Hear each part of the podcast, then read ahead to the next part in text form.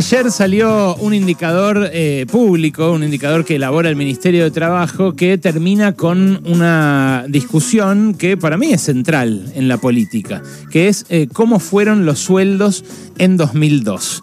Y lo que marcó el Ministerio de Trabajo es que los sueldos volvieron a perder contra la inflación en 2022. ¿Dije 2002 antes?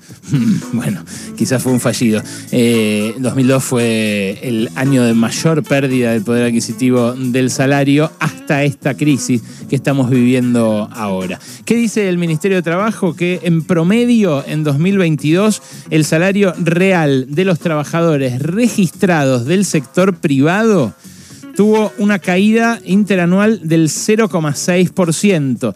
Pero claro, esa es la quinta caída interanual que encadena el salario real de los trabajadores eh, del sector privado eh, formales, los que tienen una relación de dependencia registrada ante el Ministerio de Trabajo, eh, seguida. Es la quinta caída al hilo, dijo el Ministerio de Trabajo, repito, que eh, publica el RIPTE, la remuneración imponible promedio de los trabajadores estables. Si uno mira el indicador punta a punta, en vez de mirar promedio del año contra promedio del año, lo que encuentra es que la caída fue del 2,8%. Fue superior todavía. ¿Por qué? Y bueno, por la aceleración inflacionaria que se dio eh, sobre la mitad del año, eh, también por cómo los sueldos tuvieron un rezago en incorporar ese aumento de precios eh, y por, bueno, las cláusulas que los gremios más poderosos consiguieron para compensar ese golpazo inflacionario. Ahora, fíjate vos, el punta a punta que en 2021 había marcado una muy leve, tenue recuperación del 1,5%, ese punta a punta eh, tuvo una caída, siempre según este indicador oficial, ¿no? O sea, el indicador oficial descontándole la inflación real, la inflación del INDEC, eh, publicada también desde el Estado. Bueno, eso tuvo en 2018 una caída del 11,6%. Ese fue el año en el que se desbarrancó el modelo de Mauricio Macri. Pero ya en 2016 había habido una caída del 7,2%. ¿Por qué? Bueno, por el golpazo, el fogonazo inflacionario que se produjo cuando Alfonso Pratgay dijo, no pasa nada, los precios están al blue, eh, hagamos una devaluación para empatar el dólar oficial con el blue. Bueno, esa devaluación que empujó la inflación de 2016 hizo que en ese año inicial de Macri se rebanara un 7,2% del poder adquisitivo de nuestros salarios, que es más de lo que eh, se rebanó durante todo el gobierno de Alberto Fernández ahora, solo de un saque. Pero claro, después eso quedó chiquito frente al zarpazo que le metieron en 2018, cuando hubo dos grandes devaluaciones, acordate, la de cuando se va Duhovne y van al Fondo Monetario Internacional, y después la de eh, Toto Caputo, cuando lo echan del Banco Central también en medio de una corrida. Bueno, en ese 2018 el desplome fue del 11,6%. Para los más grandes, para los que recuerden la convertibilidad, eh, claro, fue parecido al 13% que recortó de la Rúa en 2001, antes del desenlace tétrico de su gobierno, junto con Patricia Bullrich, que en ese momento era ministra de Trabajo. Bueno, eh, la verdad, eh, el número es inquietante, míreselo por donde se lo mire. Eh, cinco caídas eh, concatenadas del salario real promedio, 2018, 2019, 2020, 2021 y 2022. Dos gobiernos distintos, de dos signos políticos opuestos, y un discurso fallido una promesa incumplida de eh, venir a revertir esa tendencia a la baja por parte del Frente de Todos. ¿Qué cosa sí logró el Frente de Todos?